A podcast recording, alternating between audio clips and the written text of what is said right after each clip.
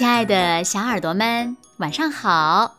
又到了听故事的时间了，你的小耳朵准备好了吗？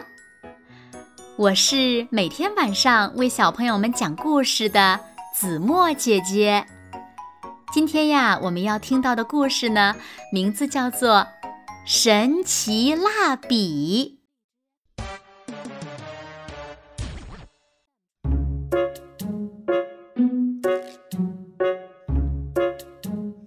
现在播报新闻：神奇蜡笔在全世界大流行，迎来一轮销售狂潮。用神奇蜡笔画漂亮图画。嘿嘿，我是神奇怪侠，喜欢神奇的事情。我的梦想是让全世界都神奇起来。哈哈，我的神奇蜡笔还算神奇吧？哈哈哈哈哈！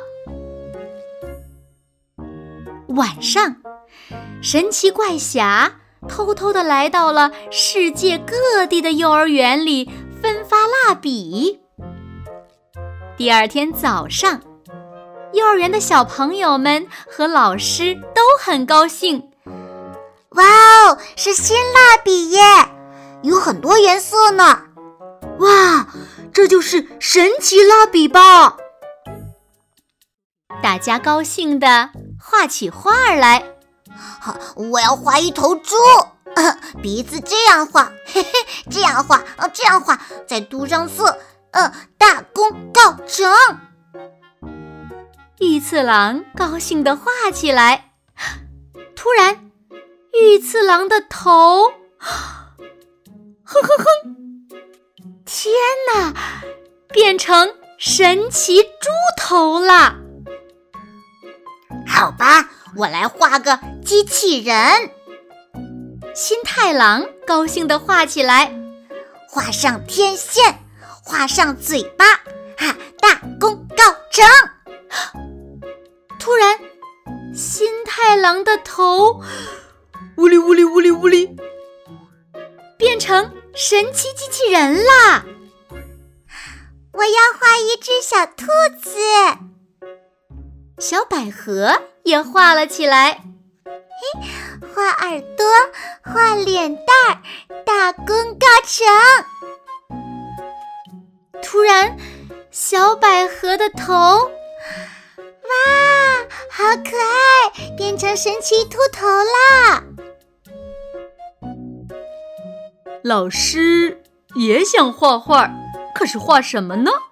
嗯，就画个漂亮的公主吧，戴上漂亮的皇冠，长着大大的眼睛，嗯，大功告成！哇，真漂亮，变成神奇公主了。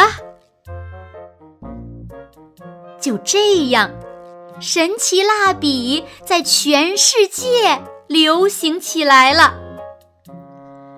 现在插播突发新闻：全世界的儿童用了神奇蜡笔后都变了样。我，我也用了。神奇怪侠看到电视新闻后，啊，不行！你们画的都太难看了，要像我这样画才行。这样画，这样画。说着。神奇怪侠画了一朵花儿，噔，它变成神奇花朵了！哈哈，怎么样，够可爱吧？神奇怪侠正说着，哇，神奇，好奇怪的脸呐！可是我们怎么才能变回原来的样子呢？被大家这么一问，麻麻麻麻麻麻麻烦了，我也没有办法变回去耶。神奇怪侠赶紧躲进了自己的工作室，他开始努力制造起来。呃呃，这样我就可以变回原来的裤头了。哦，我要让大家都变回原来的样子，然后，然后，哐当。哐当，嘎啦嘎啦嘎啦！嘿嘿，大家好，请拿出你们的神奇蜡笔画，让我的神奇大白羊机器人吃掉，你们就能变回原来的样子了！哈哈。于是大家都变回到原来的样子。